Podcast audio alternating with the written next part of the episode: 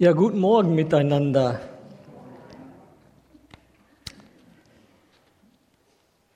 Ich muss euch gestehen, ich weiß noch gar nicht, wie ich anfangen soll.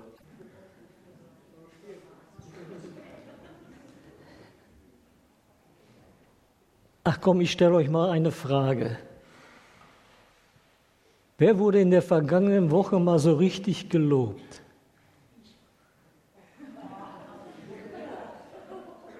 Wieso wenige? Hat der Mann seine Frau nicht gelobt oder die Frau ihren Mann?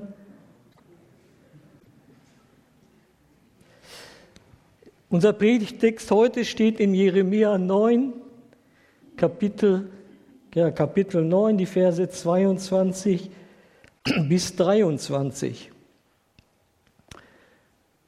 Dort geht es um Menschenruhm und um Gottes Ruhm. Menschenruhm, Gottes Ruhm. Und dort lesen wir, so spricht der Herr. Das ist schon mal gut, so spricht der Herr. Also Gott spricht zu uns jetzt. Der Weise soll nicht auf seine Weisheit stolz sein, der Mächtige nicht auf seine Macht, und der Reiche nicht auf das, was er besitzt. Wer sich rühmen will, soll sich nur wegen dieser einzigen Sache rühmen, dass er mich kennt und begreift, dass ich der Herr bin. Ich handle liebevoll und sorge für Recht und Gerechtigkeit auf der Erde, denn das gefällt mir. Ich, der Herr, habe gesprochen.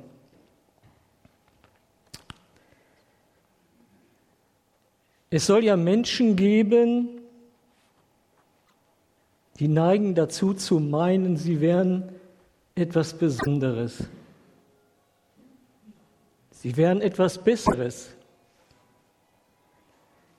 Das Volk Israel neigte dazu, zu meinen, sie wären etwas Besonderes gegenüber den anderen Völkern. Und wer sich mal näher damit beschäftigen möchte, der, dem schlage ich vor, mal Römer Brief Kapitel 2 und 3 zu lesen. Da beschreibt Paulus dies sehr deutlich. Neigen Christen dazu zu meinen, sie wären etwas Besseres, sie wären anders, oder wir Baptisten vielleicht? Oder wir als evangelisch freikirchlich? Wir sind besser wie die anderen Kirchen, wie die anderen Gemeinden. Bei uns ist alles besser, anders. Wir haben die bessere Erkenntnis. Oder spenden Christen mehr? Sind Christen gerechter? Sind Christen barmherziger? Warten Christen nicht auf Gehwege oder auf Fahrradwege? Und wie ist es mit der Bewahrung der Schöpfung? Wer sich rühmen will, soll sich nur der einzigen Sache rühmen, dass er mich kennt und begreift, dass ich der Herr bin. Das Wort rühmen kann ja eine zwiespältige Reaktion in uns auslösen. Einerseits wollen wir Christen Gott und seine Taten rühmen und andererseits, wenn wir ehrlich sind, ist auch schon der Eigenruhm.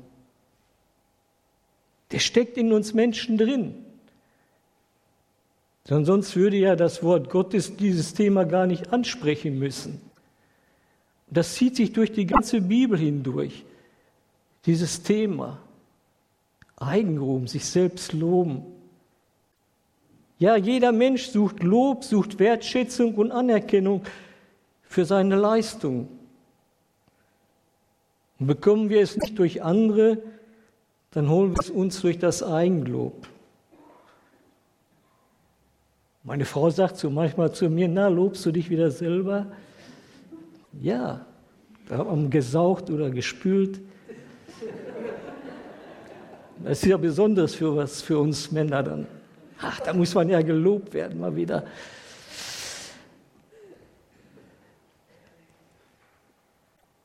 Wenn im Fußballstaat 10 Millionen Wertschätzung nicht mehr genug sind, dann wechselt er ihn zu 15 Millionen Wertschätzung im Jahr.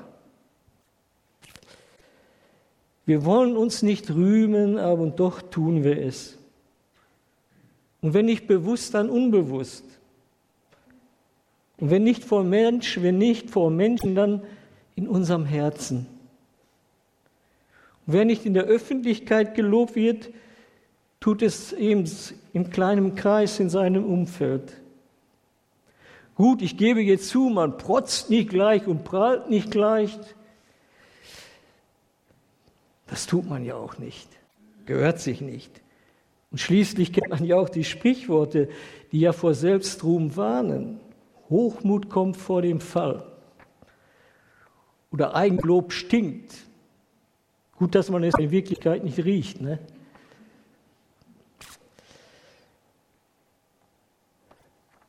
Wenn ein Mensch sich lobt, schreibt Paulus im 2. Korinther 10, Vers 18, wenn ein Mensch sich selbst lobt, so sagt er, dann hat das überhaupt nicht viel zu bedeuten. Das hat gar keinen Wert. Aber anders ist es, wenn der Herr ihn lobt. Wenn der Herr ihn lobt. Jeremia weist uns ja in Vers 22 auf Dinge hin, die ja erstrebenswert sind und auf die man ja schließlich auch stolz sein kann. Da ist ja in unserem Text von Weisheit die Rede. Ich übersetze es mal mit Wissen, mit Erfahrung.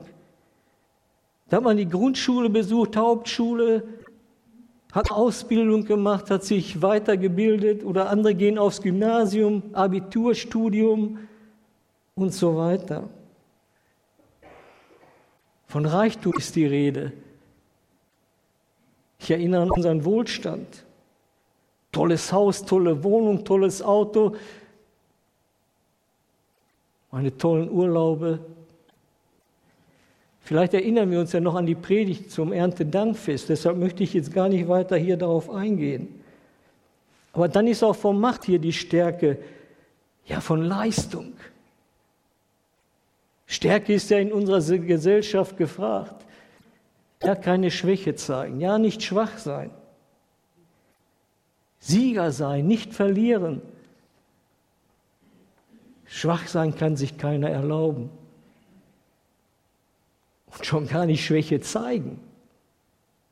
Gar nicht Schwäche zeigen. Man tut sich schwer damit.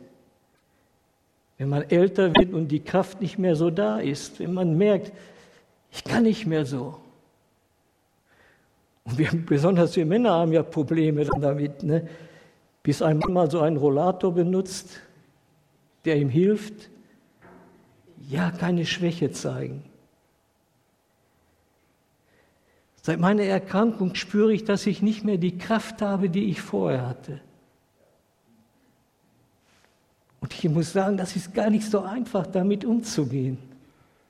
Dies zu akzeptieren, so anzunehmen auf einmal. Das ist ganz anders auf einmal. Trotzdem ich doch weiß, ja, Jesus ist doch gerade in den Schwachen mächtig. Da möchte er seine Kraft zeigen. Das weiß ich alles. Aber das will doch in diesem Moment geliebt werden, erfahren werden. Dazu gehört doch, dass ich Jesus Christus vertraue, dass ich ihm doch alles zutraue, in meiner Schwachheit. Das schüttelt man nicht so einfach aus dem Ärmel, dann diesen Glauben, dieses Vertrauen. Ich bin so dankbar, dass ich hier schon oft, so oft erlebt habe, dass ich hier in unserer Gemeinde schwach sein darf, Schwäche zeigen darf. Sei es körperlich oder sei es im Glauben, wo einem Zweifel kommen, der Glauben nicht mehr so stark ist. Dass ich nicht den Starken spielen muss oder immer so tun muss, als wenn ich so stark wäre. Nein, ich darf schwach sein. Aber es gibt sicherlich auch Geschwister, die erleben das ganz anders. Stehen vielleicht ganz alleine da in ihrer Schwachheit, mit ihren körperlichen Gebrechen und fühlen sich vielleicht alleingelassen und haben vielleicht sogar das Empfinden, wo ist jetzt Gott? Hat Gott mich verlassen? Warum redet er nicht zu mir? Warum spüre ich jetzt seine Kraft nicht? Dann hört man noch gut gemeinte Ratschläge. Ach, das wird schon wieder. Morgen ist ein ganz anderer Tag. Alles wird gut. Solche Ratschläge helfen da wenig oder vielleicht überhaupt nicht. Aber nun zurück zum Loben und zum Rühmen und Loben. Ja, es gehört zum Leben dazu. Dem Loben, den Loben, dem anderen Wertschätzung zeigen, ist auch wichtig und gut. Ich finde es toll, dass wir hier unseren Musiker heute applaudiert, ihm ihn vorgestellt haben. Ja, das ist wichtig und gut. Oder denken wir an die Erziehung der Kinder. Erziehung beruht auf Lob, ja auch auf Korrektur, aber auch auf Lob. Das sollte vielleicht überwiegen, nicht viel Leid, das sollte sogar überwiegen. Wir Menschen brauchen ein gewisses Selbstwertgefühl.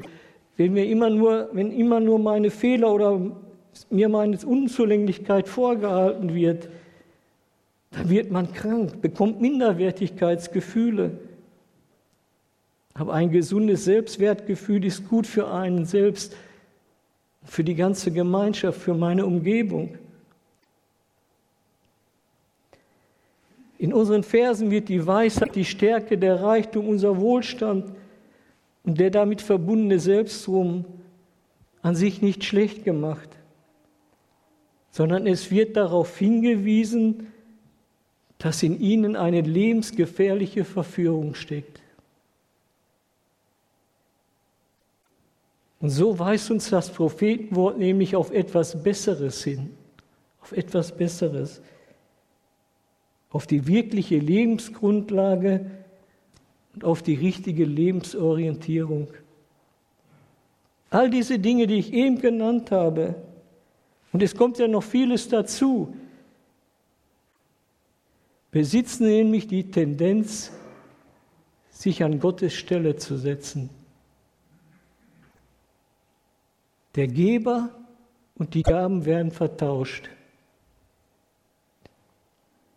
Man strebt nicht mehr nach den, man strebt nach den Gaben auf einmal, auf das, was so wunderbar aussieht und mein Leben eventuell so lebenswert macht. Und der Geber rückt in den Hintergrund, rückt in den Hintergrund. Paulus meint dazu im Philippa 2, Vers 21, wir stehen in der Gefahr, auf uns selbst bedacht zu sein und nicht mehr auf das, was Jesus wichtig ist. So schreibt Paulus. Wer sich seiner Taten, wer sich seiner Weisheit, seiner Stärke oder seiner Kraft rühmt, wer immer nur sein Ich aufpolieren möchte, der orientiert sich an sich selbst, an sich selbst und verliert den Blick für das, was Jesus wichtig ist. Und im Grunde gibt er damit Auskunft über seine Lebensgrundlage und über sein Gottesverhältnis, ja über sein Verhältnis zu Jesus. Und an dieser Stelle habe ich mir die Fragen bei der Vorbereitung gestellt, an was orientiere ich mein Leben? Wo liegt und auf was gründet sich mein Rühmen? Oder an welcher Stelle möchte ich glänzen? Ich, Welche Ruhmsucht bewegt mein Herz? Mache ich nur etwas, wenn ich auch etwas davon habe? Oder wenn ich gesehen werde, wenn andere das mitbekommen?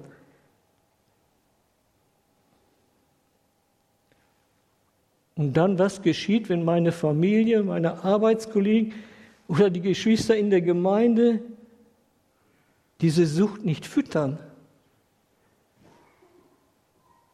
Wenn mein Hunger danach nicht gestillt wird.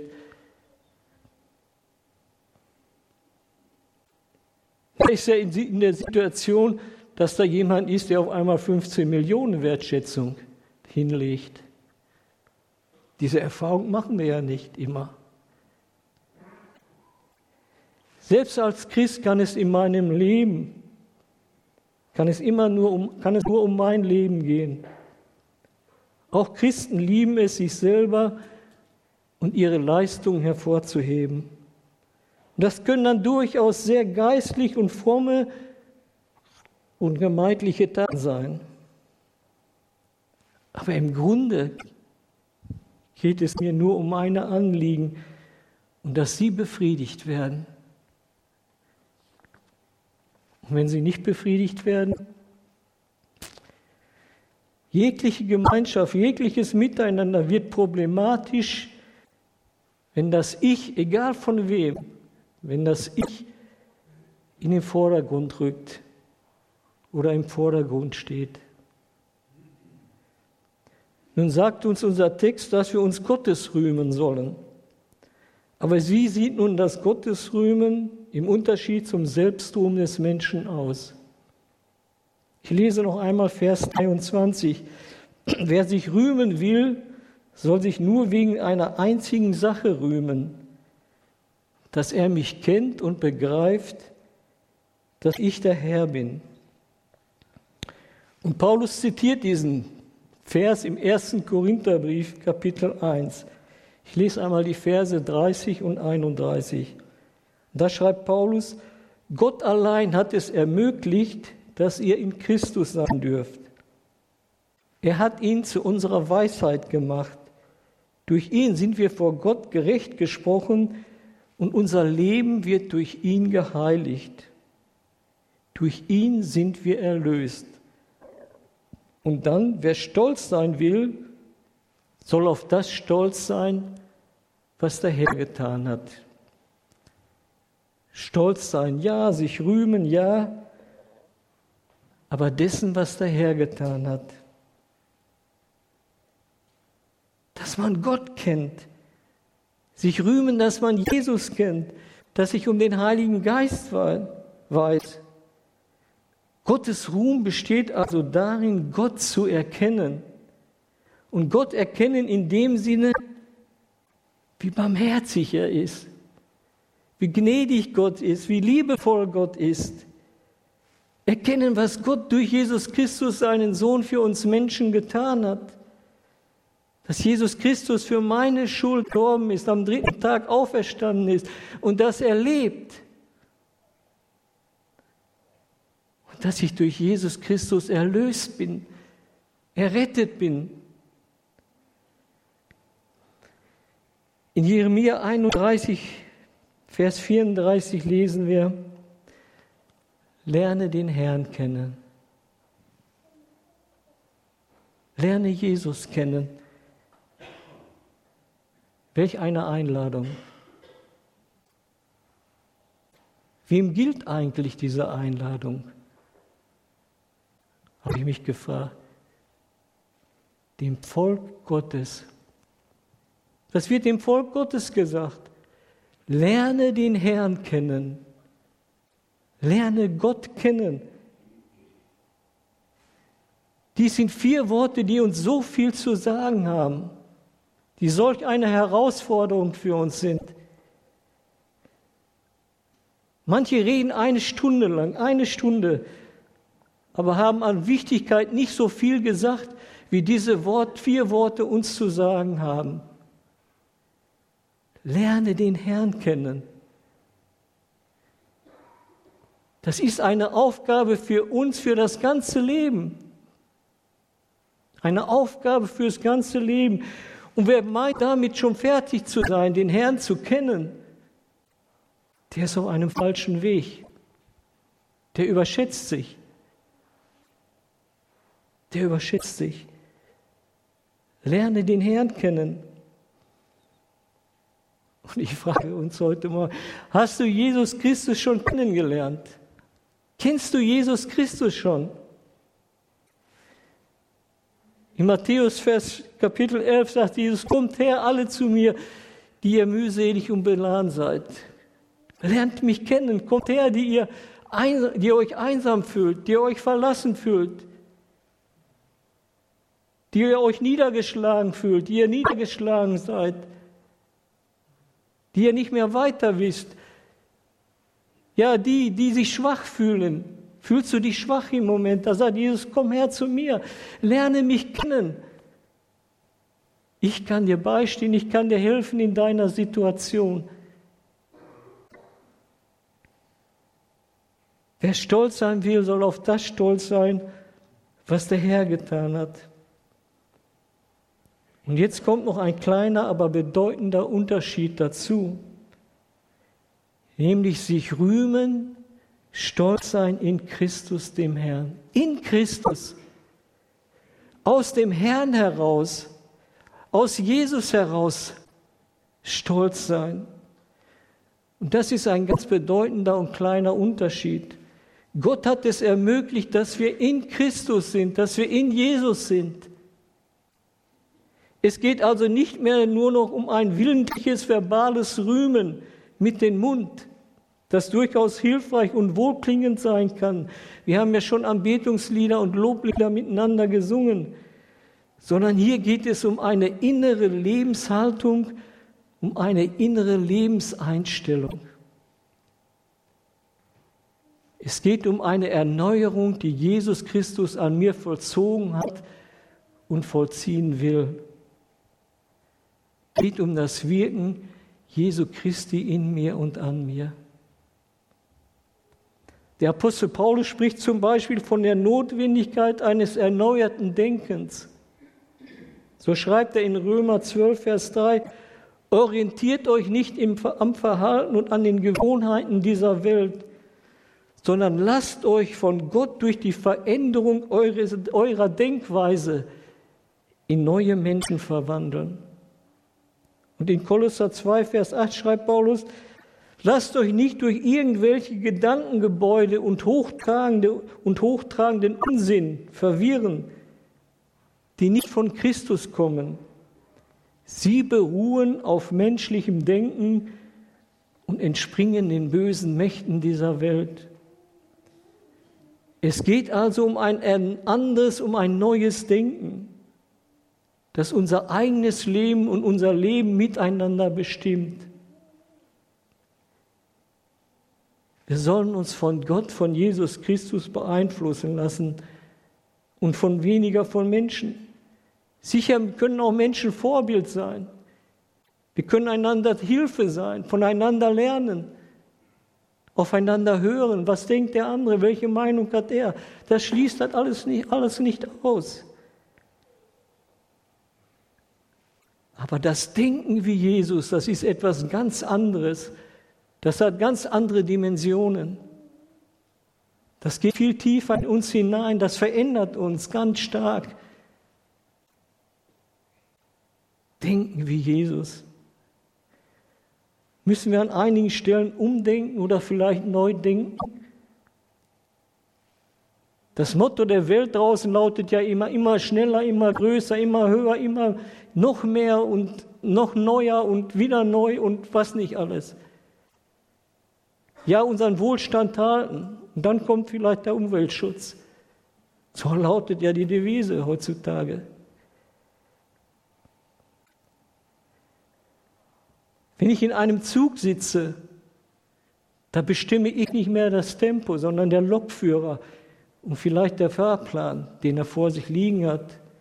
Der bestimmt das Tempo, aber nicht mehr ich. Und ich kann es nur ändern, das Tempo, wenn ich die Notbremse ziehe. Wenn ich selber auf die Bremse trete. Wer bestimmt das Tempo in meinem Leben? Von wem und von was werden wir nicht alles beeinflusst? Haben wir uns darüber schon mal wirklich Gedanken gemacht? Wer möchte mich vereinnahmen? Oder wer hat mich vielleicht schon vereinnahmt?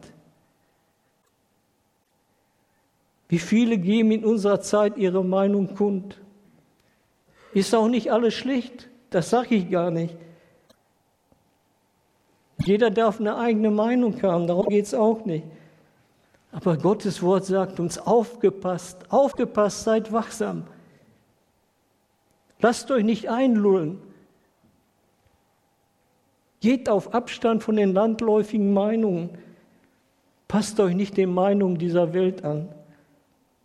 Ändert euch durch Erneuerung eures Sinnes, durch die Erneuerung eures Denkens. Das klingt nach einer Menge Arbeit vielleicht, aber das hier ist im griechischen Originaltext ein Satz, der im Passiv steht. Werdet verändert, lasst euch verändern. Hier ist Jesus Christus am Werk, hier ist der Heilige Geist am Werk. Er möchte uns da Hilfe sein. Möge ja keiner sein Urteilsvermögen überschätzen an diesem Punkt. Wir schaffen es nicht. Da brauchen wir die Führung des Heiligen Geistes. Sich diesem Wirken auszusetzen, das ist für mich alternativlos. Alternativlos. Dazu gibt es keine Alternative für uns Christen. Ist Gottes Wort für uns noch wirklich alternativlos? Denn da entdecken wir, wie Jesus denkt. Wie Jesus denkt.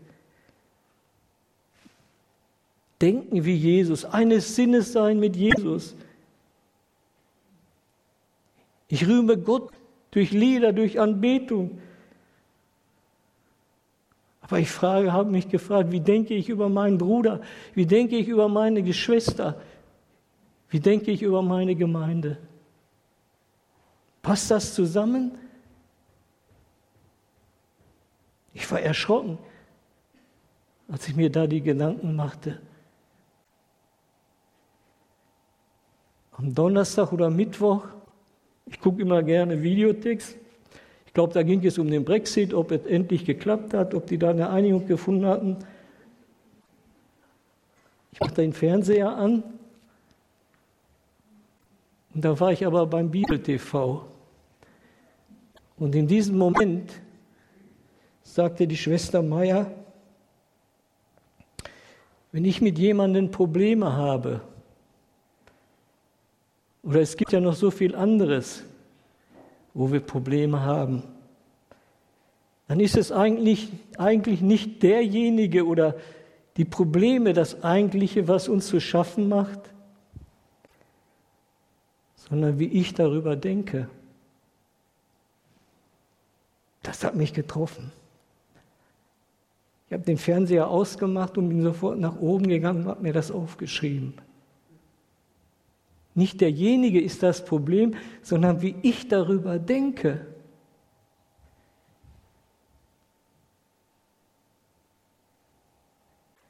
Sich rühmen in Christus, aus Christus heraus. Wer stolz sein will, soll auf das stolz sein, was der Herr getan hat.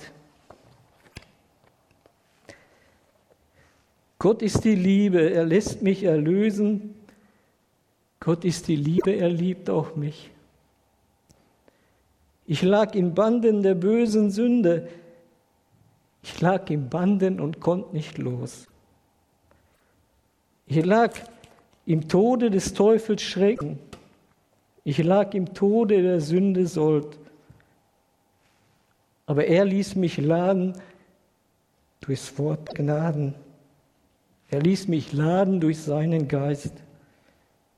Er sandte Jesus, den treuen Heiland. Er sandte Jesus und er macht mich los. Jesus, mein Heiland, gab sich zum Opfer. Jesus, mein Heiland, büßt meine Schuld. Du heilst, o Liebe, all meinen Jammer. Du stillst, o Liebe, all mein tiefes Weh. Du fühlst mit Freude die matte Seele, Du füllst mit Frieden mein armes Herz.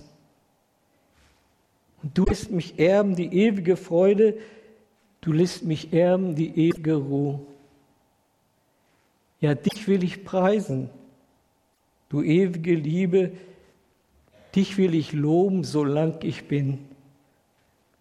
Und Gott ist die Liebe und er liebt auch mich, er liebt auch dich.